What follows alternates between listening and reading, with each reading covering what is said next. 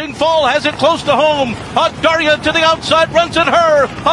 Rushing Fall. Has won it.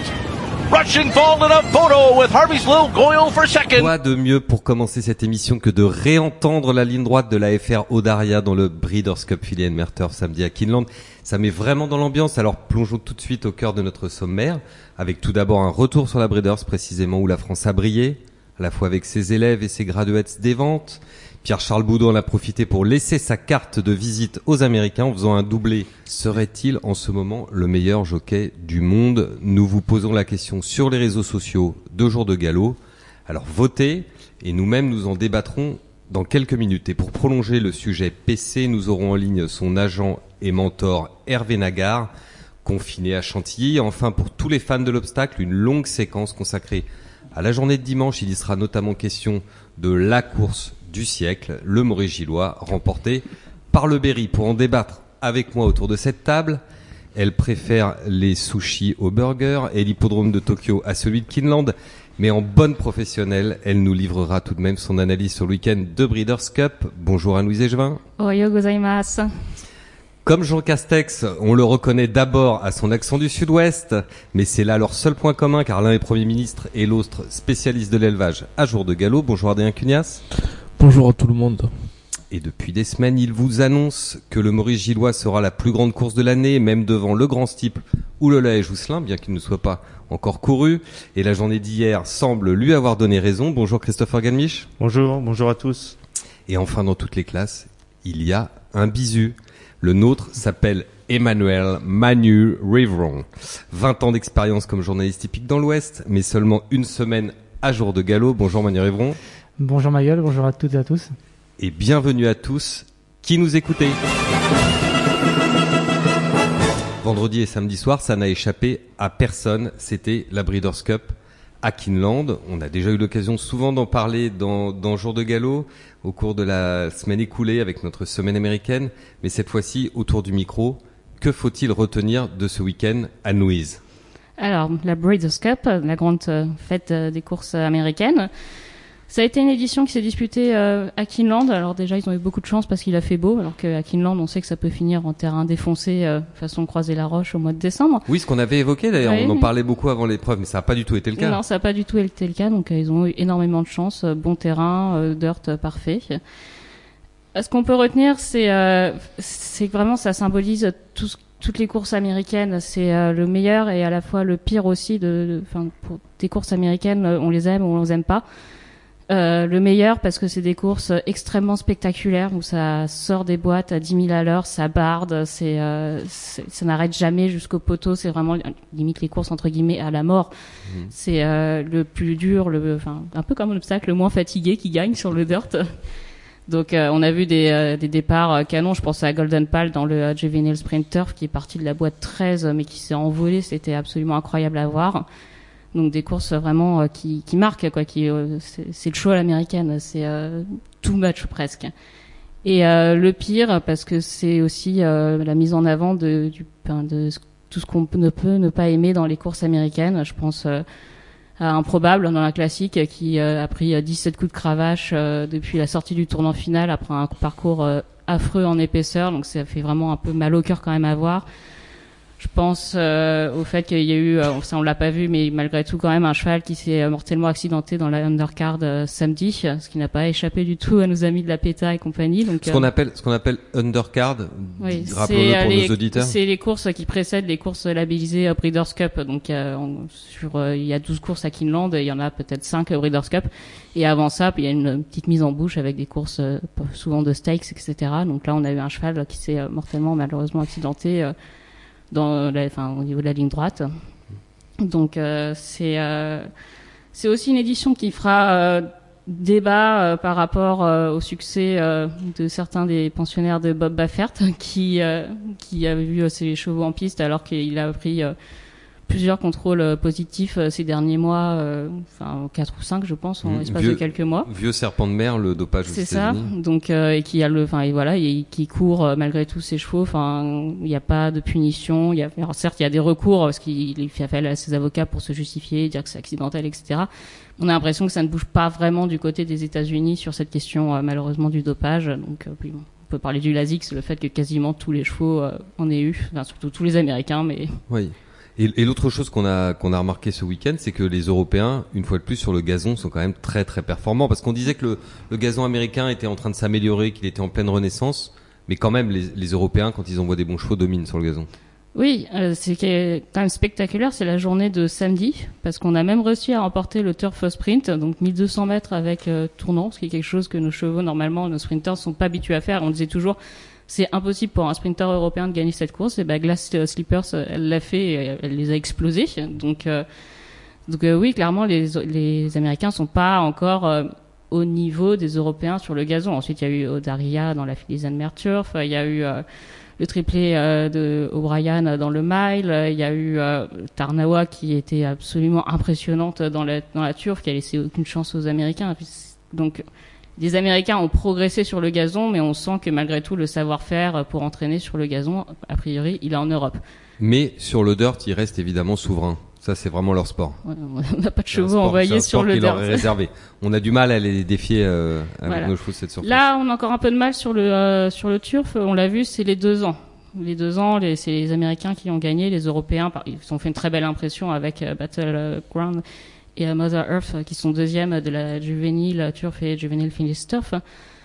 Mais on sent que voilà, nos deux ans sont pas encore taillés pour ce sport euh, des, euh, des des courses américaines où il faut la vitesse à la sortie des boîtes, le speed gate. Nous, on l'a pas. Et sur des anneaux comme Keeneland, enfin sur les anneaux américains en général, l'importance des places à la corde est quand même très euh, très très prépondérante. C'est même peut-être même un problème. Ça gâche un peu le plaisir. On se dit, bah, il a 14 dans les boîtes, qu'est-ce qu'on va faire? Enfin, c'est fini d'avance. Donc il y a des exceptions. On l'a vu avec Golden Pal, mais c'est peut-être quelque chose qui gâche un peu la magie des courses américaines. C'est aussi le fait qu'un mauvais numéro de corde euh, enlève toute chance quasiment à votre cheval.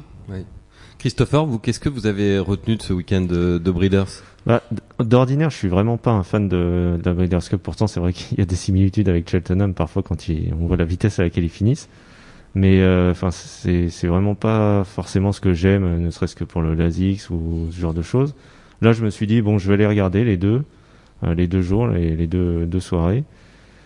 Euh, si je devais retenir un truc, c'est forcément la montre de jeux vidéo de PC Budo dans la, avec Odaria, parce que c'est un truc, euh, c'est même en jeu vidéo, je suis pas sûr qu'on arrivera à faire la même chose. Donc euh, c'est absolument exceptionnel. Puis qui gagne avec un après avec un O'Brien réserviste, c'est c'est absolument extraordinaire. Après tout ce qui est classique, ça me ça m'impressionne pas, sauf si éventuellement il y a un cheval qui tente après la triple couronne comme American Pharaoh. Le- sinon c'est pas ce qui m'impressionne. Ce qui m'a plu aussi c'est Tarnawa parce que c'est vrai qu'elle a une une accélération assez stupéfiante et euh, au départ quand on l'avait comparé à Zarkava j'avais rigolé un peu bon c'est vrai qu'elle sera jamais Zarkava mais c'est vrai que son accélération est puissante quoi c'est- Oui, oui, on a revu, euh, on a revu vraiment son changement de vitesse qui est un, et faire un ça peu sur un anneau c'est Ouais. comme ça c'est c'est pas évident quoi. on est en euh, sixième épaisseur dans le tournant. oui C'est quand même incroyable. Euh, juste sur la montre jeux vidéo de euh, PC, il y a- une grosse différence entre les montres jeux vidéo de PC et les jeux- les jeux vidéo de nos amis euh, américains. Mais c'est stock car. C'est stock car, ça aussi c'est un truc euh, qui, qui est pas normal, c'est que c'est des montres euh, hyper dangereuses. On l'a vu dans la Juvenile Turf où Ricardo Santana s'est rabattu comme un cochon, a créé un carambolage derrière, donc le pauvre Espoli il a failli finir en vol Rispoli a plané. failli, oui, a failli tomber. ouais. Et euh, ça ne pose de problème a priori à personne là-bas. pas- d'enquête, pas de sanction, rien du tout. C'est euh, allez-y, euh, amusez-vous, euh, a- boxez. La longue tradition du Far West. Adrien, qu'avez-vous retenu vous de la Breeders' Cup? Est-ce que en 1999 vous aviez 30 000 euros sur votre compte? Euh, Non, je ne crois pas, non. Parce que le 24 septembre 1999 à Saint-Cloud, vous auriez pu acheter pour 30 489 euros une certaine Starine qui avait couru 12 fois à 2 ans. Et cette Starine-là, qui est une fille de l'illustre Mendocino, qui était un gagnant du prix Rod qui a fini dans l'Allier, et bien ce jument-là, elle a été achetée à réclamer, après elle a gagné Listed. Elle a été vendue aux États-Unis, elle a gagné deux groupes 1, donc les Matriarch Stakes et la Breeders' Cup Fillier Merturf. O'Hara, elle a eu deux produits, un seul a couru, Une autre était inédite et c'était Santa's Dream, une jument qui est à l'élevage chez Aidan O'Brien et sa femme. Elle leur a donné deux gagnants de Breeders' Cup. Iridescent, qui a gagné au moins 4 groupes 1, je sais, dont une Breeders' Cup, et euh, Order of Australia. C'est incroyable pour 30 000 euros. C'est ça, c'est une belle histoire, une belle histoire d'élevage hein, et de propriétariat. Et c'est surtout en fait euh, pour les amateurs de souche, Starine n'avait pas de souche, mais elle était bonne. Oui, donc d'où votre votre marotte, hein, votre c'est un peu votre péché mignon de la, la, la, suprématie des performances sur la page de catalogue. Oui, bah moi du moins je, chacun voit les choses comme euh, comme il le souhaite, mais c'est l'autre chose marrante vraiment de la Breeders' Cup, c'est qu'il y a, c'est que on, est souvent très dur avec les étalons et tout ça, etc. On aime bien les juger, les classer, dire ça euh, c'est nul, ça c'est génial et tout. Mais il y a quand même une chose qui est géniale aussi, c'est que souvent ce qui est un peu le rebut d'un pays peut être génial ailleurs. Regardez, déclaration à foire, euh, en France, c'était un peu comme les cercueils à trois places. En Europe, c'était très très dur à caser. Il a fait un gagnant de Breeders' Cup euh, euh, avec Fire at Will qui a gagné la Juvenile Turf. Et c'est quand même un super étalon en Australie qui a fait un gagnant de Melbourne Cup, un gagnant de Victoria Derby. Aux États-Unis, il les entraîneurs aiment bien cet étalon-là. Et c'est marrant de voir en fait voilà comment ce qui est détestable, ce qui n'est pas aimé du moins quelque part, peut être adoré par ailleurs. Les déclarations d'avoir a fini au Japon. Donc même les Américains n'étaient pas forcément très convaincus, a priori. Ouais, mais en fait, il, en fait les Japonais l'ont acheté juste avant que ça sorte. Hein. Manu, sur la Breeders' Cup bah, Un peu comme Christopher, hein, j'ai adoré euh, la prestation euh, de, de PC Boudot, ça monte euh, avec Odaria. C'était vraiment très très bon et je recommande la, vue intérieure, on la, on la voit sur sur les réseaux sociaux et c'est vraiment très très sympa à regarder. Et puis bien sûr bah, la réussite des Français avec bah, Florent Géraud également qui a fait un, un coup de deux. Euh, il, est, franco-américain maintenant, mais quand même, euh, il a aussi. Euh, c'est l'école française des jockeys. Ouais, ouais, ouais. Les Français s'exportent très bien. Et Florent Giroud depuis depuis, depuis longtemps et bon les jockeys ont réussi les éleveurs aussi du côté des Français avec Odaria justement le week-end bien Frenchy, ouais, quand même. Même si c'est vrai que en, ouverture, les, les, les Français n'ont pas été, les chevaux entraînés en France n'ont pas été très heureux, notamment euh, Silly Way, donc dans, après le fameux carambolage euh, de la première Alors vous êtes deux autour de cette table à, déjà nous avoir parlé de la montre de, de Pierre-Charles Boudot euh, dans la Breeders' Cup filienne Merturf. Euh, ça va nous permettre, vous m'offrez une introduction en or massif, ça nous permet d'introduire cette question un peu, peut-être un peu provocatrice, mais Pierre-Charles Boudot, est-il aujourd'hui le meilleur jockey du monde, Christopher, pour vous? Moi, je mettrais euh, Dadit avec Detori. Euh, je pense qu'il a atteint, il a progressé vraiment euh, ces deux dernières saisons. Et euh, là, quand on voit les mondes qu'il est capable de faire, enfin, hormis Frankie Dettori, je vois personne d'autre capable de les faire. C'est pour ça que je posais la question très précisément, et, et, et vous pourrez tous qui nous écoutez y répondre sur les réseaux sociaux de, de Jour de Galop. Je posais la question aujourd'hui, vraiment aujourd'hui, parce qu'il est évident que Pierre Charles n'a pas le palmarès de, de Frankie Dettori ou d'un Ryan Moore, mais sur la forme actuelle, je sais pas, par exemple dans l'Arc de Triomphe, il les a quand même mis au pas avec Persian King, il aurait presque pu gagner d'ailleurs grâce à cette tactique. À l'inverse, on a vu un Dettori ou un ou un Pellier qui était beaucoup plus passif et qui aurait peut-être eu intérêt à durcir le train. Est-ce que ce jour-là, il n'a pas été meilleur que euh Ah oui, oui, certainement. Et puis même sur la Breeders' Cup, il a sûrement été meilleur aussi. Euh, enfin, la montre qu'il a fait avec Odaria, euh, des Tori, euh, hmm. il l'aurait pas renié, je pense. C'est, enfin, pour moi, oui, là, si, on juge que sur l'automne, euh, oui, il est, il est, il est, il est au-dessus sur la qualité de montre, oui. Anne-Louise, qu'est-ce qui lui manque aujourd'hui à Pierre Charles pour être, pour être il lui manque ce qui va lui arriver bientôt, c'est-à-dire de gagner encore plus de courses à l'international dans les grands meetings avec les top entraîneurs. Donc après euh, son année où il a gagné, euh, notamment avec O'Brien en France, un peu aidé par le Covid entre guillemets, puisque les jockeys O'Brien n'ont pas pu faire euh, le déplacement, il s'est mis en avant. Là, il gagne aux États-Unis, ce qui est quand même le world stage, quand même bien dire les Américains, parce que c'est la Breeders' Cup serait le champion absolu du monde. la scène mondiale, oui. Il avait auparavant, en plus aussi à Ascot pendant le Champions Days, il a gagné. Donc clairement, il va, il va exploser sur la scène internationale. Donc euh, là, il a 12 groupes 1 cette année. On est encore assez loin du record de Frankie Dettori et de Ryan Moore. Oui, alors j'ai regardé Ryan Moore en 2016, c'était 22 groupes 1, Frankie Dettori c'est 19. Mais justement pour y arriver, ce qu'il faut, c'est pouvoir aussi partir l'hiver aller dans les pays où on va courir les grandes courses. Donc ça peut être le Japon. On sait que pour PC, le Japon c'est pas trop ça. Ça peut être Hong Kong. Ça s'était très bien passé pour PC à Hong Kong. Il y a des groupes à gagner là-bas. Ça peut être aussi Dubaï. Donc il faut euh, il faut qu'il explose hors de la scène euh, européenne où il était déjà très présent. Et là, on le voit arriver sur la scène américaine. Il va arriver à Dubaï, il va arriver à Hong Kong, et peut-être qu'à ce niveau, à ce moment-là, il pourra atteindre les 19, 20, 22 groupes 1. Oui. Et vous pensez que c'est dans ses cordes? Oui, je pense, oui. Oui, oui, je pense. D'ailleurs, enfin, je pense que euh, son expérience euh, à Hong Kong déjà lui a beaucoup appris, parce qu'il faut aussi sortir euh, du pays pour apprendre des, nouveaux styles de course, etc. Donc, on, il a cette capacité d'adaptation. On le voit arriver aux États-Unis. Il arrive aux États-Unis meilleur Breeders' Cup, il gagne deux courses, il marche la piste, il sait où il faut aller, il sait comment il faut faire.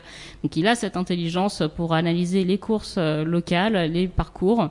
Donc euh, oui, il va, pour moi, il va être un grand jockey international. Ce qu'on peut dire, c'est qu'il a le feeling. C'est vrai qu'il s'adapte à tout. Il a une grande confiance en lui aussi. Hein. Je pense que dans, avec les parcours qu'il offre, c'est assez chaud.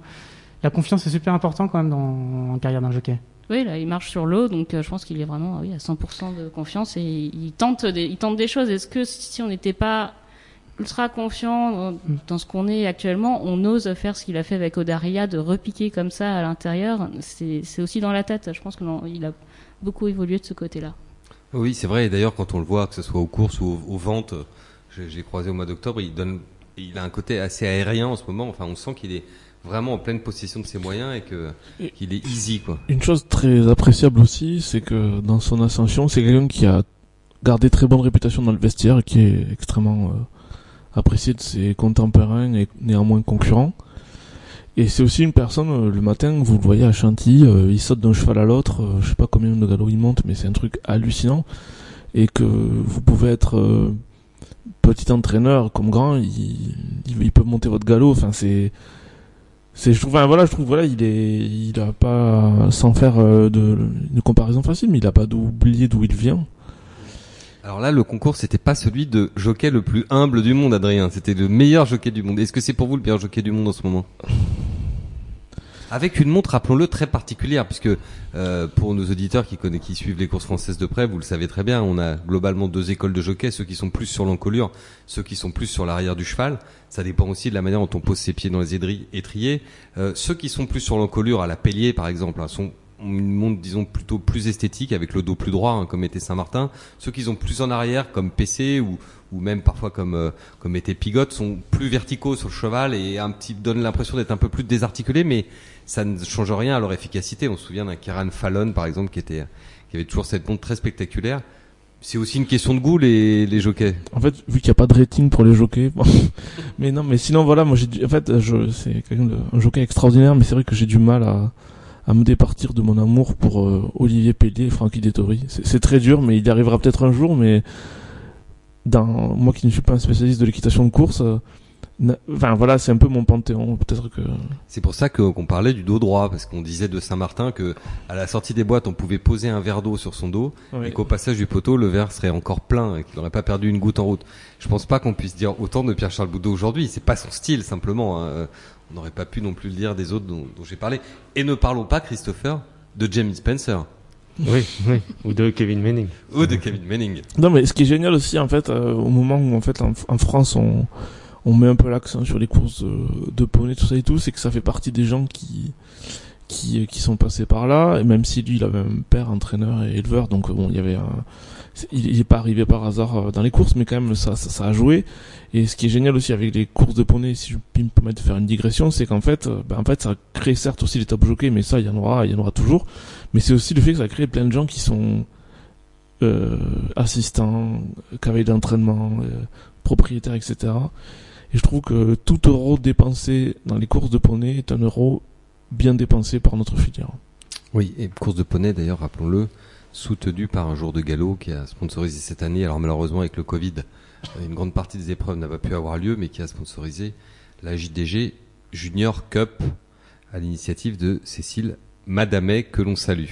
Anne-Louise, un mot à ajouter sur euh, PC Non. Manu, c'est terminé? Non plus, on va écouter son agent, je crois bien. On va écouter son agent, exactement. Maintenant, on va laisser la parole à Hervé Nagar qui nous fait l'amitié de parler quelques instants avec nous au téléphone depuis Chantilly où il est confiné. Et comme promis, nous retrouvons euh, Hervé Nagar, euh, qui est euh, confiné à Chantilly. Bonjour Hervé. Bonjour. Alors vous avez dû passer un, vous avez dû passer un super week-end euh, avec ces beaux résultats de, de Pierre Charles à, à Kinland. Ah, c'était c'était une c'était une soirée mémorable, vraiment. Un, un grand moment que j'ai pas pu partager avec euh, avec des avec des amis à cause de confinement, mais euh, en tout cas c'était c'était un moment formidable. Alors avant que, avant que vous nous rejoigniez, euh, on, a posé la question aux journalistes de Jour de Galop. Pierre Charles Boudot est-il aujourd'hui le meilleur jockey du monde? Est-ce que vous, vous pouvez répondre à cette question? Ben, le fait que vous posiez la question et que et qu'elle apparaisse sur les réseaux sociaux, c'est déjà euh, euh, quelque chose de formidable. Euh, ensuite, à la, à la question quelle est la meilleure voiture du monde ou, ou quel est le meilleur cheval du monde, je, je, je ne saurais pas répondre à ça, mais je peux dire celui que je préfère, et effectivement, c'est lui.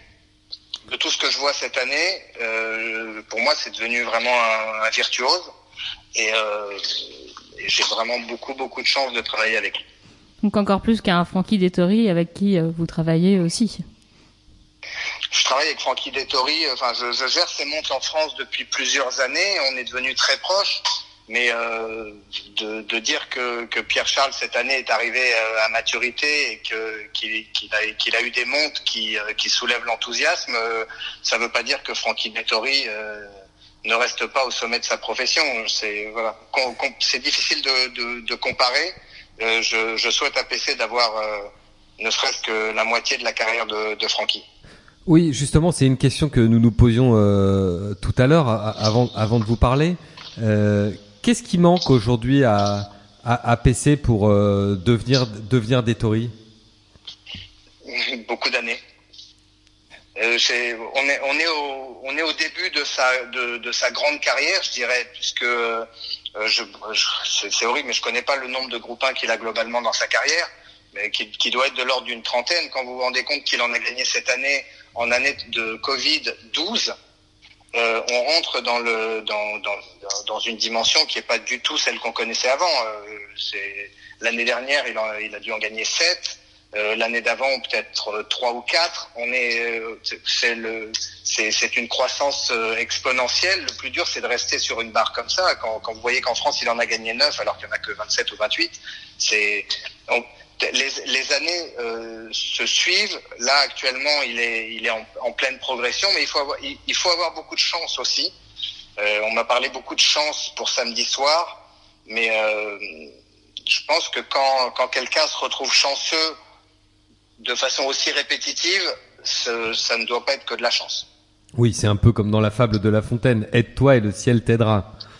Voilà. Mais là, ça- je pense que ça se reproduit beaucoup et euh, donc il doit, il doit y avoir quelque chose que, que lui apporte à cette recette finale qui fait que qu'on arrive à ce genre de résultat. Mais enfin, globalement cette année, euh, ce qui est assez étonnant, c'est que ça, ça fait des, moi je le suis depuis le tout début puisque j'ai commencé à travailler avec lui. Il, il pas encore eu de monde du tout et euh, et je, je regarde, je regarde souvent les statistiques. J'aime bien avoir un pourcentage de, de réussite qui tient la route euh, en gagnant pour Fartan. Et de me retrouver depuis quelques mois à regarder le classement international des jockeys et de le voir arriver dans le top 10 et grappiller des places petit à petit, c'est quand même assez étourdissant. Euh, Ça s'est passé d'un seul coup. Oui. J'ai euh, l'impression, enfin, pour euh, devenir Frankie Dettori ou devenir Ryan Moore, c'est-à-dire ces jockeys européens qui sont capables de gagner 20 groupes 1 par saison, il faut aussi avoir les, les premières chances euh, à l'international durant l'hiver. Donc, que ce soit à Dubaï, que ce soit à Hong Kong, euh, que ce soit aux États-Unis, comme on l'a vu là. Est-ce que Pierre-Charles Boudot va arriver à ce moment de sa carrière où on va, les grandes maisons, pour les très grands meetings internationaux, vont désormais pouvoir faire appel à lui beaucoup plus régulièrement? Ça, ça, ça en prend le chemin. Euh, le, le, le vrai changement de cette année, euh, on va pas se le cacher, c'est l'utilisation par Coolmore euh, de ces services. Et, euh, effectivement, c'est une, euh, c'est une organisation de course qui permet d'avoir des, des partants dans des groupes 1, dans beaucoup d'endroits et, euh, et avec des chances. Et donc effectivement, ça, ça peut faire l'écart. Et pour, pour les, les, les Américains n'utilisent pas de jockey français quand ils ont des groupes 1. Euh, enfin, en général. Euh, bon, pour, donc pour, euh, pour arriver à des scores euh, de- au- au-dessus de ce qu'il a là, c'est-à-dire 12 groupes 1 par an, euh, il, faut, il faut avoir l'appui de, de maisons qui ont effectivement des 200, 300 chevaux comme ça. John Golden, Aidan O'Brien, voilà. Et à propos de à propos de Coolmore, Hervé, il y a une rumeur qui a couru il y a quelques semaines, comme quoi il pourrait devenir premier jockey de Coolmore ou que ou que ça serait lui qui montrait tous les Coolmore en France, par exemple, ou que enfin une association renforcée. Est-ce que c'est exact? Est-ce que c'est exact qu'il y a aujourd'hui une articulation particulière entre lui et Coolmore, ou est-ce que c'est juste de l'ordre de la de la rumeur? C'est de l'ordre de la rumeur. De l'extérieur, si, si je voyais un, si, si, si c'était un autre jockey que, que Pierre Charles et que je le voyais monter aussi souvent pour eux, je me poserais cette question-là et je, et je, je réfléchirais à, à, cette association. Donc de l'extérieur, je comprends que les gens se posent la question. Pour l'instant, c'est absolument pas d'actualité.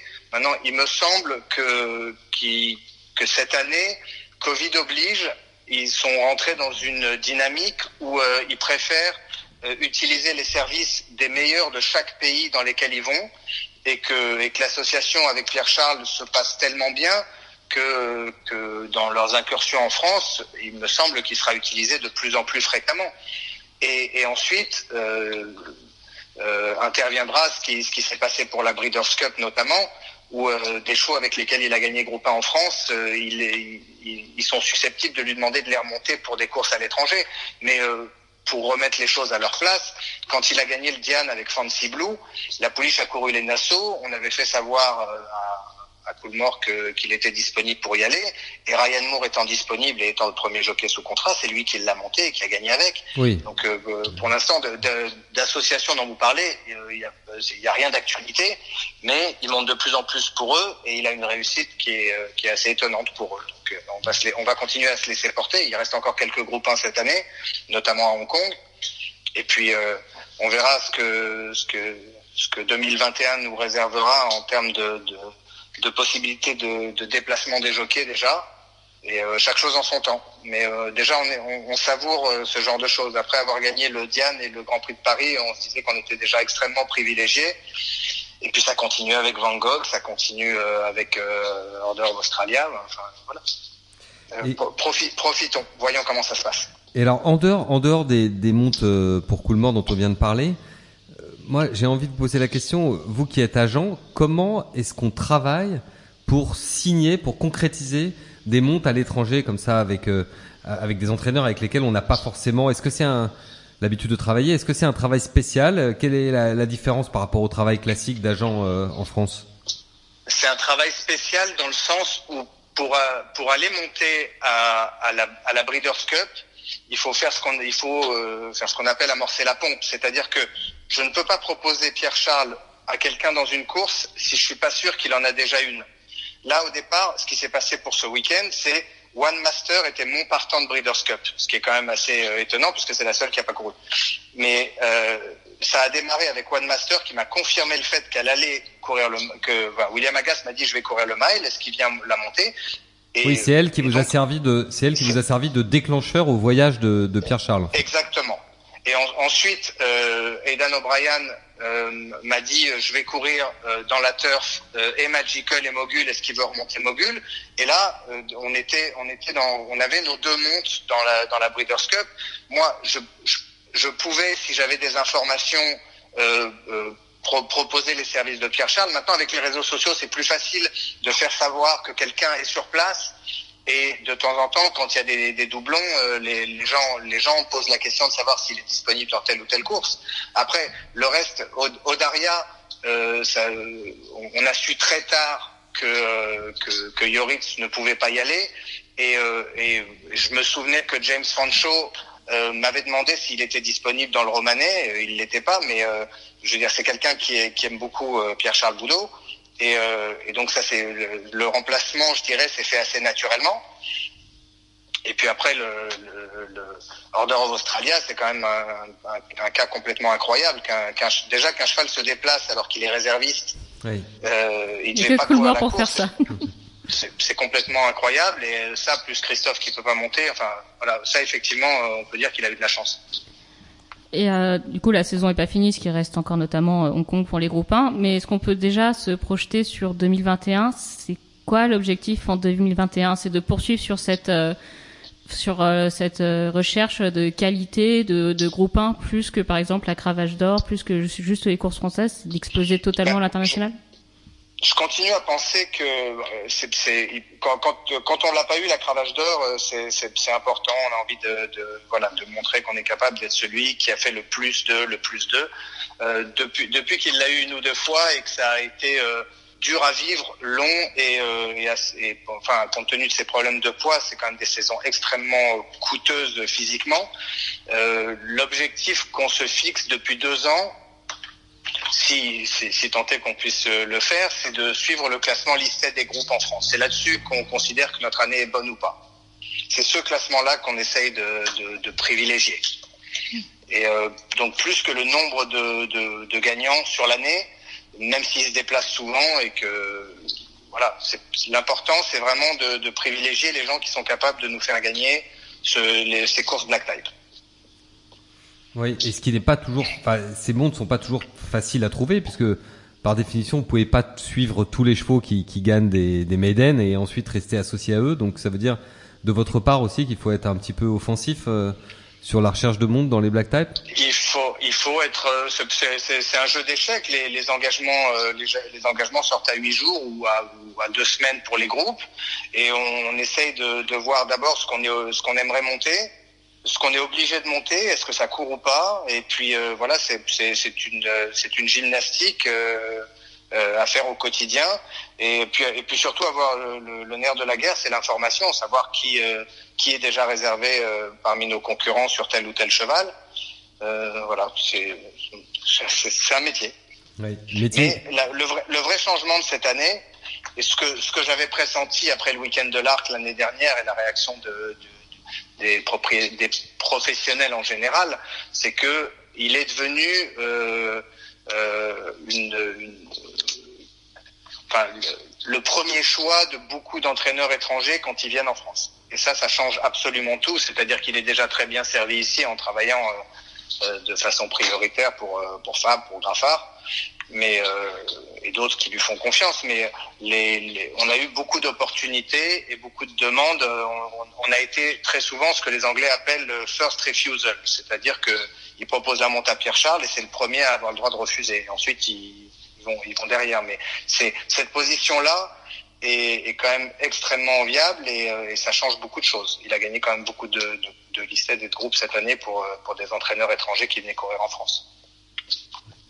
Et euh, il avait bien sûr gagné donc la cravache d'or en, battant les records, etc. Mais ces derniers temps, on a l'impression qu'au niveau de la qualité, de la capacité d'inventer quelque chose dans le parcours, il a encore franchi un cap. D'où ça vient selon vous? Qu'est-ce qui a été un peu ce déclic euh, sur euh, sur son passage euh, au niveau entre guillemets supérieur dans les courses de très haut niveau? Euh, ça, ça, a tout, ça, a toujours été une éponge de ce que les autres font de bien et de pas bien dans les parcours. Et, il revoit beaucoup les courses euh, mm. une fois qu'elles sont passées. Euh, il, il, regarde co comment quelqu'un a réussi à, à gagner, comment, euh, pourquoi est-ce qu'il a perdu alors qu'il pensait qu'il avait une meilleure chance que ça. C'est quelqu'un qui passe énormément de temps à regarder ce que font les autres.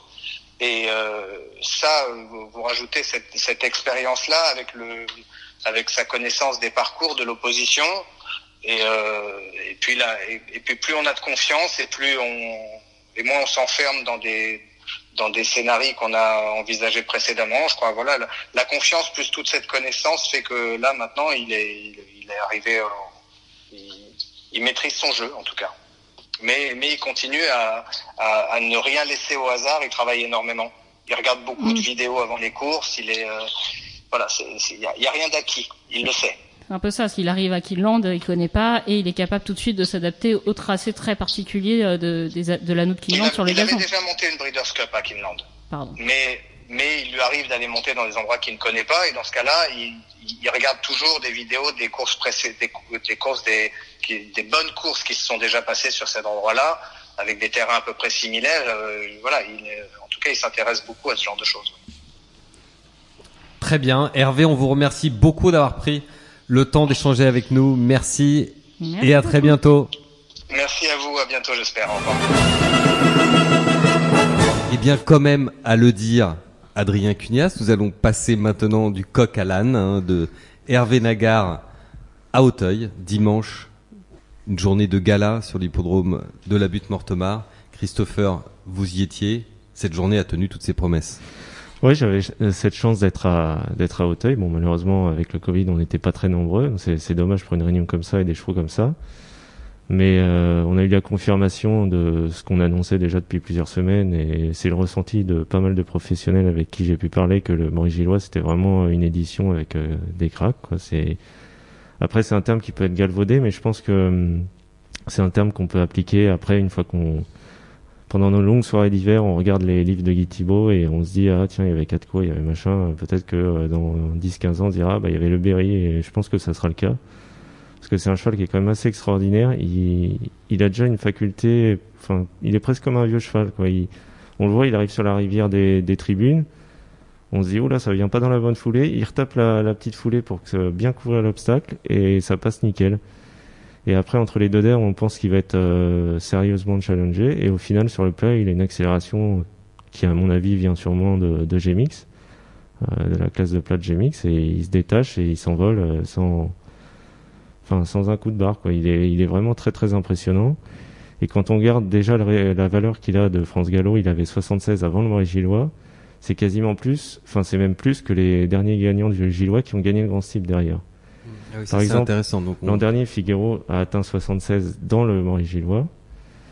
Et euh, le Berry est déjà à 76. Donc, il, donc il aura, il aura plus, oui. Il, va tourner aux alentours de 80, quoi. Donc, et 80, quand on regarde, c'est des, des gagnants de, de grand style, Au-dessus de 80, c'est de valeur, c'est des gagnants de grand style. donc, donc, euh, donc, il faudrait qu'on qu'on convainque le PMU d'ouvrir un antéposte sur le grand steeple chez de Paris pour que vous puissiez tous oui, avec un, petit, avec, un petit couplet avec Docteur de Ballon, parce qu'à mon avis, euh, les deux, euh, quand ils sont au top, euh, ils sont redoutables. D'autant qu'apparemment, David Cotin disait que un tour de plus, il pourra le faire sans problème. Donc, c'est assez spectaculaire, parce que derrière, c'est pas, c'est pas des, des petits vieux, c'est pas des petits vieux, quoi. C'est, c'est Galéo Conti qui, qui pourrait être un leader de la, de la génération. C'est Magrudi, il a vraiment beaucoup progressé.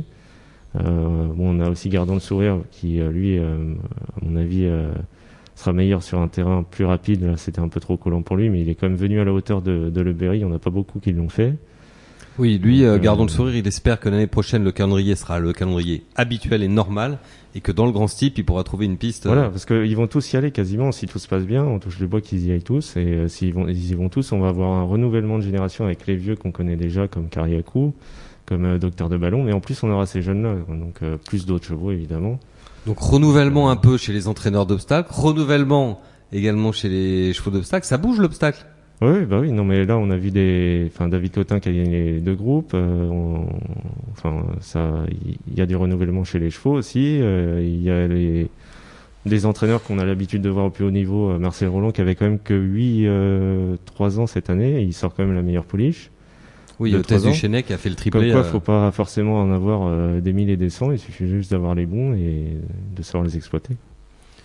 Maintenant, ce qui est notable, c'est vrai que c'est ce renouvellement avec ces, ces jeunes entraîneurs qui sont maintenant, qui deviennent, arrivent au top, hein, quasiment. David Cotin, en plus, euh, a vécu de, de, belles euh, histoires avec avec Gemix et Gabriel Linder. on a vraiment beaucoup, on a vraiment une grande, une classe, euh, une jeune génération qui a l'air d'avoir des, des, atouts pour les mm. prochaines années. Hein. Mm. C'est très intéressant, je pense, pour le paysage de l'obstacle. Mm. C'est un renouvellement, puis surtout ils savent, euh, ils savent euh, attirer les propriétaires, ils savent communiquer aussi, ce qui est très important. Je, vous, je, vous, parle de ça parce que encore, encore récemment, je veux dire, peut-être il y a trois ou quatre ans, euh, euh, certaines personnes s'inquiétaient du fait qu'il y avait une concentration, notamment des jeunes chevaux des 3 ans, chez deux entraîneurs, hein, Guillaume Macaire et François Nicole, et que est-ce que est-ce que cette concentration allait pas justement un peu tuer la tuer la concurrence? Mais finalement, on se rend compte que on se rend compte bah, que elle, se, diversifie quoi. C'est c'est comme tout quoi. Il y aura toujours des des gens qui seront les meilleurs et c'est normal, c'est le sport. Ça, on peut pas l'empêcher. Et il y en aura toujours pour 200 chevaux, c'est comme ça quoi. Si les gens sont pas contents, bah faut qu'ils travaillent pareil et qu'ils se donnent le même mal pour arriver à avoir euh, les mêmes propriétaires. C'est aussi simple que ça quoi. Et alors pour terminer sur le Berry, euh, Christopher, où le placez-vous dans votre hiérarchie de grands chevaux d'Auteuil? Est-ce que vous pensez que ça pourrait être un, ça pourrait être un futur euh, 4 ou?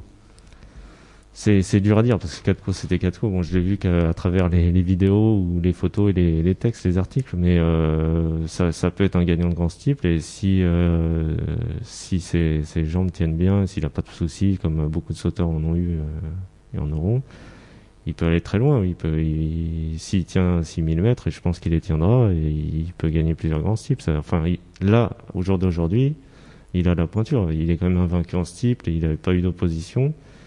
Après, il faudra voir euh, les premiers tests contre les vieux, ce que ça va donner. Quoi. Mais euh, c'est vrai qu'il est assez impressionnant. Quand on voit la, génération là, ça me fait penser à... J'ai j'ai regardé un peu euh, dans le passé et on avait euh, On The Go qui, à l'époque, avait, euh, avait battu Édouard Dargent, Esré Ligone et Dalia Grandchamp. Euh, C'était un Maurice Gillois où derrière ils se sont tous retrouvés à faire l'arrivée des bonnes courses et, euh, et même pour les On The Go Édouard Dargent à faire le jumelé du Grand Steep l'année d'après. Donc euh, c'est assez impressionnant quoi. Et ça tue un peu l'idée que à chaque fois on se dise ah bah oui mais il a que 5 ans, Euh, oui mais comme disait euh, David Cotin comme l'a dit Francis Teboul, est-ce que vous êtes sûr que l'année d'après il sera encore là le cheval? Donc quand ils sont bien il faut les courir et, tabler là-dessus et en profiter au moment euh, au moment où ils sont bien et, et espérer que ça aille au bout. Et alors là, on parle d'un cheval, donc le Berry, euh, fils de Gémic, vous le rappeliez, euh, propriété de Francis Teboul, lui-même, le Berry des Français de Kazakh, il n'y a pas, comme chez certains sauteurs, la tentation de le vendre, de le monétiser à l'étranger? Quelles sont les, intentions de l'entourage? Euh, ça, je sais pas, mais non, il va rester. euh, Enfin, je pense qu'il va rester en France. Maintenant, il a gagné euh, ses groupes 1, ils l'ont gardé. C'était un, un beau pari parce que c'est un peu la continuité de l'histoire de Gemix. Et euh, non, je, je- enfin, il va, il va rester en, en France, quoi. En plus, Euh, non, c'est. Adrien J'ai une question de, de Béotien. Est-ce est-ce qu'on peut. C'est un cheval qui a le profil pour courir à, à l'étranger? Bah, le souci quand on a un cheval de grand type, enfin, je pense, c'est que euh, il est rodé sur Auteuil. Après le, le convertir, bon, évidemment, il y a eu des, des précédents, il y a eu The Fellow, il y a eu des d'autres chevaux qui ont tenté leur chance, et First Gold aussi, mais euh, peut-être que ça arrivera, hein, parce que David est, fait partie de cette jeune génération qui veut aller courir à l'étranger, euh, déjà un bataillon. On sait que Paul Saga, euh, il va essayer de viser la Steyer Surdle pourquoi pas dans le futur peut-être viser une Gold Cup, mais c'est vrai que les chevaux d'Auteuil sont tellement rodés sur Auteuil. D'ailleurs, c'est ce qui a fait qu'on a sûrement pas couru le Grand Steeple à, à Compiègne ou quoi, c'est que les vieux ont leurs habitudes, sont bien rodés sur un hippodrome et les changer, c'est un peu compliqué. Quoi. Oui, ou alors il pourrait peut-être essayer de gagner un premier grand steeple et ensuite euh, seulement voyager une fois qu'il aura Oui, montré qu'il dominait la, C'est- la scène française. C'est c'est une éventualité, mais c'est vrai que euh, quand on voit le calendrier, on a la Gold Cup mi-mars. C'est-à-dire qu'il faut être au top mi-mars et être au top euh, mi-mai, c'est faisable, mais c'est un drôle de casse-tête pour le, comme beaucoup aimeraient en avoir, mais Ou alors avec une année de décalage, une année de, de préparation pure. euh, oui, c'est ce que faisait Guillaume Macaire avec euh, bah, avec Jair Ducochet, où il avait essayé de le faire avec Jaffet, je crois, ou 12-12, euh, de viser vraiment que l'automne, l'hiver, et donc courir comme les Anglais en fait. Mais En décalant la saison. oui. Hmm. c'est c'est c'est à voir, mais euh, je suis pas pas certain, enfin pas dans l'immédiat, je pense. C'est un sacrifice, mais c'est vrai que nous, on a envie, enfin, aussi bien en obstacle qu'en plat d'ailleurs, disons-le, on aime quand les entraîneurs français vont à l'étranger défier les, les meilleurs. C'est c'est ça le. Enfin, surtout quand on a vu la Easy Island quand il a gagné, c'était une drôle d'émotion euh, de revoir enfin un cheval français parce qu'on leur revend quand même des paquets de 12 euh, qui gagnent des groupes 1 là-bas. Euh, on se demande des fois quand on fait les présentations des courses euh, si euh, s'il n'y avait pas de chevaux français, ils courraient à un ou deux. Donc euh, c'est vrai qu'on a envie de voir les entraîneurs gagner. Quoi. Non, mais c'est surtout un, c'est un sacré challenge d'aller à, à l'étranger. C'est quand même assez compliqué. Ça veut dire euh, barrer un peu les, les courses Auteuil. C'est, c'est une autre préparation et c'est vraiment un challenge et c'est un risque aussi. Donc je pense qu'il faut aller d'abord sur Auteuil et après peut-être décaler la préparation. Mais euh, les risques sont, sont là quand même. hein. Ouais, je dirais, en plus, enfin, on peut, je vois pas comment on peut préparer Cheltenham en France. C'est, Cheltenham, c'est tellement particulier, c'est pas le même rythme de course, c'est un hippodrome qui monte, qui descend, c'est pas les mêmes fences, on peut pas les traverser, c'est, il faut, le cheval a tout à apprendre pour aller courir à Mm. Cheltenham. Donc il faut accepter de faire aussi le sacrifice, certainement, d'aller courir en Angleterre avant Cheltenham. Et en Angleterre pour des allocations qui sont ridicules. Donc euh, c'est c'est c'est un pari, euh, enfin c'est un rêve, c'est un pari, mais c'est quand même aussi d'un autre côté dire voilà, on va courir, on va prendre peut-être euh, quelques petites euh, livres ici et là, mais euh, on sait même pas si le cheval va s'adapter à l'hippodrome. Et c'est c'est un beau c'est un beau rêve mais c'est vraiment très très compliqué peut-être enfin plus en obstacle encore qu'en plat d'autant plus que comme on dit les saisons sont décalées enfin il faut euh, on va arriver à Cheltenham les, les grosses cylindrées anglaises irlandaises elles sont à 100% il faut être à 100% on peut pas se pointer Oui. à 80% Il faut, il faut aller courir euh, au moins une fois en février, une fois en janvier, enfin, essayer de, de Oui, voir, en parcours, décembre, voir en décembre le Boxing Day ou, ou une trouver une réunion. euh. Voilà, et encore que euh, si on veut vraiment viser la Gold Cup, il faut au moins courir, je pense, une fois à Cheltenham et, et voir comment ça se passe, parce que si on court à Kempton, c'est pas le même genre de. Les chevaux de Kempton ne sont pas, on l'a bien vu avec Clan des Obos, euh, des chevaux de Cheltenham, quoi. Ils font pas, ils- les pistes plates, ils les, ils les font, mais, euh, mais Cheltenham, c'est loin d'être une piste plate. C'est très particulier. Adrien, vous vouliez ajouter quelque chose? Non, non, en fait, je, je- loin de, loin de nous l'idée de donner des conseils d'entraînement et de programme à, à l'entourage du cheval. C'est plus, voilà, il est tellement au-dessus, il est tellement, euh, il est tellement euh, extraordinaire. Enfin, on se dit, euh, s'il y a un cheval avec qui on peut tenter des choses extraordinaires, c'est un cheval extraordinaire comme lui, quoi. Oui, c'est précisément pour ça que ça serait formidable. Bon, c'est quand même Cheltenham, disons-le, un peu le championnat du monde de, de l'obstacle. Donc, euh, quand Bah, on est capable oui. d'aller d'aller y triompher, c'est symboliquement c'est très très fort. Oui, et puis même l'ambiance, enfin, il y a tout qui, qui, qui est superbe, quoi. Là-bas, c'est, c'est vraiment, la mec, c'est pas pour rien, quoi. C'est pas galvaudé. Donc, Mm. euh, mais bon, après, il faut avoir le cheval pour et la préparation pour et faire une croix sur certaines choses euh, en France. Donc, c'est, c'est pas, pas si facile. Alors dimanche, on- il n'y avait pas que le Berry en, en piste, évidemment. On a vu aussi la victoire d'un cheval qui confirme. Telem, Ouais, avec encore une fois euh, Thomas Coutan qui est un jockey qui s'affirme de plus en plus et qui, qui monte des parcours super fins. Et non, Telem, il a confirmé parce que déjà dans le, le Talway 3, il était assez impressionnant. Il avait, euh, en face, on se dit, ah, il va peut-être avoir du mal. Et puis d'un coup, il place une accélération et hop, au revoir, au revoir et merci. Et là, au final, c'est, ça a été à peu près ça. On avait une crainte qu'il y ait un terrain plus lourd, mais au final, il était même moins lourd. Il était collant, mais il était moins pénible que, que dans le Talway 3. Et il a fait ça euh, alors qu'on a tendance à dire que les chevaux de, de Cambacérès doivent avoir couru au printemps, pris de l'expérience pour gagner le Cambacérès. Lui, il est arrivé euh, la fleur au fusil début septembre et euh, en, trois courses, euh, paf, il est devenu le meilleur trois ans. Et, à mon avis, le meilleur est à venir. Parce que, en, croisant les doigts qu'il n'ait pas de soucis de jambes parce qu'il est quand même assez imposant, assez grand. Mais euh, il est vraiment euh, très très séduisant. C'est pas un leader galvaudé, c'est pareil. Même s'il n'avait pas le profil, une fois encore, Arnaud Chaillet-Chaillet, il avait, il avait tout axé, je pense, sur l'automne. On le voit avec sa réussite là. Et le cheval, il l'a préparé aux petits oignons et, et ça, ça a cartonné. Non, il est vraiment dans la lignée des bons gagnants de Cambacérès. C'est pas. euh, Oui, donc ça pousse, ça pousse encore derrière le Berry avec la, la génération, la génération suivante. Ouais, alors bon, c'est vrai que le Berry, lui, en vrai, il était, il était très bon, mais euh, on l'a vite tourné vers le steeple. Mais euh, c'est, vrai que là, avec la génération suivante, et même en steeple, avec euh, dans le congrès avec Magic Dream, qui est un entier, on a aussi un très bon, un très bon poulain, parce qu'il est lui aussi très grand comme Telem. C'est le même entraînement. Le cheval, il courait 10 jours, et en 10 jours, il est devenu, il a perdu son statut de Méden, et il est devenu le meilleur 3 ans steeple. Et en plus, bon, il est entier, ce qui est rare. C'est pas arrivé depuis Balco qu'un entier gagne le congrès. Il est très bien né, donc il, il est, c'est un fils de Saint-Dessin, et, euh, et à mon avis, sur 4400 mètres, ça va être son sport, parce que il dort, il accélère quand on lui demande, quand on voit la course, on voit qu'avant le bullfinch, Thomas Coutan, il le reprend un peu pour pas qu'il vienne un peu trop vite, je pense, et à la fin, il, il produit une belle accélération, et je- pour moi, il a pas montré tout ce dont il est capable, et 4400 mètres piste intérieure, là, ça va être, euh, ça va être du caviar, je pense, pour lui. Les autres euh, bonnes notes de la Réunion, euh, Manu, hôtesse du Chênay, euh, dominatrice euh, vraiment chez les chez les femelles. hein, le, le, le, le Triumvirat euh, sponsorisé par euh, Etreon, elle en a gagné 3 sur euh, Mm. 3 sur 3. Donc euh, en revanche, elle est elle a pas tenté d'aller défier les mâles. hein. Elle est restée chez elle. Logique, hein Ouais. Logique. Ça- Autant, autant affronter les femelles et peut-être y l'emporter, justement. Ouais, c'est la qualité et le défaut d'un d'un programme protégé, c'est vrai. Bah, euh, Marcel Roland disait qu'il y avait aussi l'aspect financier parce qu'il y avait très peu de différence entre en fait entre l'allocation du Bornosienne et du Cambacérès.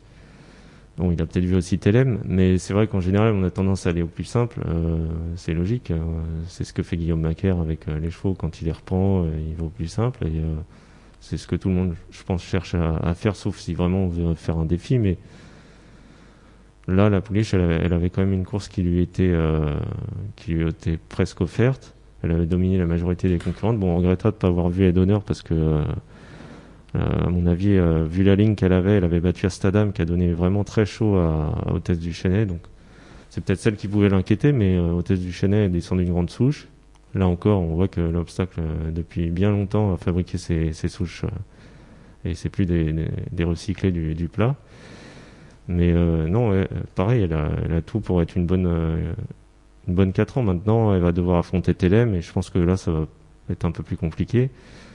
Mais elle a de quoi faire euh, l'arrivée des groupes de 4 ans la saison prochaine sur les haies. Au pire, il y a l'option du steeple qui sera ouverte. Et puis, il y a les groupes aussi ouverts femelles 4 et 5 ans. Donc, il y a toujours de quoi faire avec une femelle comme elle. Oui. Très bien. Sur la journée de dimanche, Rien à ajouter. Anne-Louise, je vous pose pas la question, mais euh, à une époque, vous chroniquez l'obstacle dans, dans le jour de galop. Que, que vous en reste-t-il? C'était il y a fort longtemps. Oui, maintenant, vous préférez les États-Unis. C'était à l'heure des pintes à 10h à Cheltenham. C'est ça. Non, 11h. Il était 11h. On boit de la bière à 11h du matin. C'était un demi. Ah, il fallait bien tester euh, le euh, Guinness Village. On ne pouvait pas aller à Cheltenham et ne pas tester le, Guinness Village. Et en plus de la Guinness le matin, non mais parce que c'est pas la plus légère des bières. Ça tenait au corps, c'est pour ça. Ah, c'est l'équivalent d'un petit steak. Oui. Une bière vaut un steak. Adrien lève le doigt. Non, en fait, il y a, une chose qui est quand même notable, c'est euh, Magic Grimm, son entourage, c'est la, famille Geffroy, donc des gens qui sont quand même euh, euh, des, très bien implantés dans le plat, avec beaucoup de juments et, une belle réussite, et aussi l'étalonnage, on se souvient de Saint-Débrec. Et on se rend compte quand même que dans le circuit économique de l'obstacle, le fait que euh, les gens produisent eux-mêmes leurs étalons et les possèdent, ça change tout parce que jusqu'à, enfin, il y a toujours eu des étalons gagnant obstacle. C'est pas une invention, c'est, il y, en a eu, il y, a un siècle, il y en avait déjà. Il y avait, euh, je me souviens, enfin, j'étais pas né, mais Podor avait gagné le Grand Steep, c'est devenu un bon étalon à selo. Enfin, c'est, ça, ça, ça, a toujours existé. Euh, c'est réaliste avant ça, enfin Verdi, bon. Mais le, le truc, c'est qu'en fait, le fait que les gens de l'obstacle en, en fabriquent, etc., ça garde euh, le, c'est un afflux d'argent supplémentaire parce qu'avant, en fait, quand vous vouliez un étalon pour l'obstacle, vous alliez toquer à la porte d'une écurie euh, classique, vous preniez les seconds couteaux, les battus des préparatoires classiques ou les battus dans les dans les classiques ou dans les bonnes courses de tenue, et donc en fait, ben, vous faisiez un chèque à, à, un propriétaire classique en plat. Maintenant, c'est centaines de milliers d'euros, si ce n'est plus, reste dans, dans les poches des, des gens qui élèvent et qui produisent des choses d'obstacle, et du coup, cet argent est directement réinjecté dans la filière obstacle. Et du coup, en fait, le, ce mécanisme qui consiste en fait que où tout gros propriétaire d'obstacles, enfin, commencer par euh, Peter Brandt ou Coolmore ou qui veut de plat, de plat, pardon, qui ils veulent avant tout produire des étalons parce qu'on sait que c'est la machine à cash du, du métier et qu'après avec ça vous financez votre élevage, votre écurie de course, vos poulinières et tout. Je, probablement c'est en train c'est certainement ce qui est un petit peu en train de se passer euh, on va voir si ça va jusque là mais c'est peut-être les prémices de ça un obstacle. Ou grosso modo enfin je veux dire voilà si mix d'un coup même s'il a qui a fait une, euh, un début de carrière euh, très soutenu par les par les téboules qu'il a fallu porter à bout de bras. Bon, mais maintenant s'il se met à saillir, ben ils vont récolter les fruits pour euh, ça va abonder leurs investissements dans l'élevage et dans les courses parce que c'est les propriétaires. Euh, Castillon, Bloodstock, enfin les Geffroy, ils ont aussi des juments d'obstacles et je veux dire si le cheval cartonne ou aura après dans quelques années, ils vont pouvoir réinvestir, faire courir, etc. Et c'est vrai que je pense que c'est important en France de pas diviser les éleveurs et les propriétaires parce que c'est souvent une population qui est très liée. Et donc du coup quand on dit euh, oui voilà la spéculation etc. Ben oui et non parce qu'il y a quand même les éleveurs en France ont beaucoup de chevaux à l'entraînement. Et, et c'est ces deux choses en fait euh, qui sont euh, très très liées économiquement quoi. Oui, très très lié et très lié également. J'avais juste un, un, petit grief, c'est qu'on s'est aperçu que peut-être que le Car Martin et la listette d'avant, le Général Dogno, ils étaient peut-être un peu en trop dans le sens où les chevaux qui ont fait la grande course de haie, bon, il y a eu euh, Gallo Marin et Paul Saga, mais euh, il y avait que 5 partants. Euh, et c'était peut-être des courses en trop au final euh, dans, dans, le programme, même s'il y a eu des partants évidemment, mais il faut espérer tabler sur un peu plus ces journées-là, surtout en ce moment. Donc je sais pas s'il aurait peut-être pas fallu les remplacer par d'autres épreuves pour euh, espérer gagner un peu plus de partants dans le sens où euh, les chevaux ils peuvent très bien euh, attendre un mois et demi entre entre deux courses même si bon c'est pas facile mais enfin je trouve que c'était peut-être deux courses qui étaient en trop dans le calendrier quoi. Même si ils ont leur effet puisqu'il y avait des partants mais quand même pas suffisamment donc c'était peut-être un peu trop mêlé entre coincé entre l'un la Jousselin le Grand Steep le Grand Steep de Compiègne et, et l'autre la Grande Course de Haie Grand Prix d'automne je sais pas Très bien. Merci beaucoup, Christopher. Merci à tous. Et maintenant, on va passer aux brèves. Anne-Louise, quelle est votre brève euh, cette semaine? Euh, bah, comme j'ai parlé des États-Unis et que c'est pas trop ma tasse de thé, je vais repartir euh, côté sushi avec mes amis japonais. Donc vers une Japan Cup à la fin du mois de novembre qui s'annonce exceptionnelle, on aura le clash des gagnants de triple couronne, donc Contrail qui a gagné la triple couronne et euh, Daring Tact qui a gagné euh, la triple tiara. Donc euh, si, on, si on fait comme Adrien qui prononce Inchoup, il faut dire Daring Tacto. C'est- important. Donc ces deux-là vont s'affronter dans la Japan Cup. Peut-être, peut-être qu'Almandai ira aussi. Son entraîneur est pas trop tenté pour la remettre sur 2400 mètres. Il pense que c'est plus du tout sa distance. Mais c'est la Japan Cup va peut-être permettre d'élire qui c'est le, le meilleur 3 ans du monde en 2020. On ne sait pas trop qui c'est actuellement. Au rating, c'est pas l'Aspire, c'est logique puisqu'il est gagnant du Jacques Le Marois face aux vieux. Authentic est bien le meilleur 3 ans américain, mais c'est sur le dirt, donc euh, c'est quand même un autre sport. Les classiques en général euh, européens n'ont pas trop confirmé euh, cette année. On a une choupe, ok, une choupe, qui est deuxième. euh, Ah, vous voyez que ça vient. ça, ça, c'est- ça vient réflexe. On a une soupe qui est euh, deuxième de l'arc, mais bon, euh, c'est voilà, quand même deuxième et qu'on va pas revoir cette année. Donc peut-être que le meilleur trois ans du monde sera du côté du Japon. Il faut que Contrail et Darin Takto affrontent les vieux, si possible Almondai, et gagnent. Très bien, merci beaucoup. Adrien, une brève. Alors, j'ai quitté la rédaction pendant 15 jours parce que j'étais en vacances et j'ai fait ouvrir du bâtiment pour mon propre compte et j'étais très très très nul. Du coup, mon entourage m'a dit, faut arrêter ça, faut redevenir journaliste typique. Donc du coup, je suis revenu à ce que je sais faire. Et je me suis posé la question, euh, qui sont les meilleurs entraîneurs de deux ans en France hein? Enfin, je veux dire, en termes de taux de réussite. hein. Parce qu'on sait pas vraiment, enfin, je dirais, c'est pas, y a des gens qui courent beaucoup, mais qui ont pas un très bon taux de réussite, euh, etc.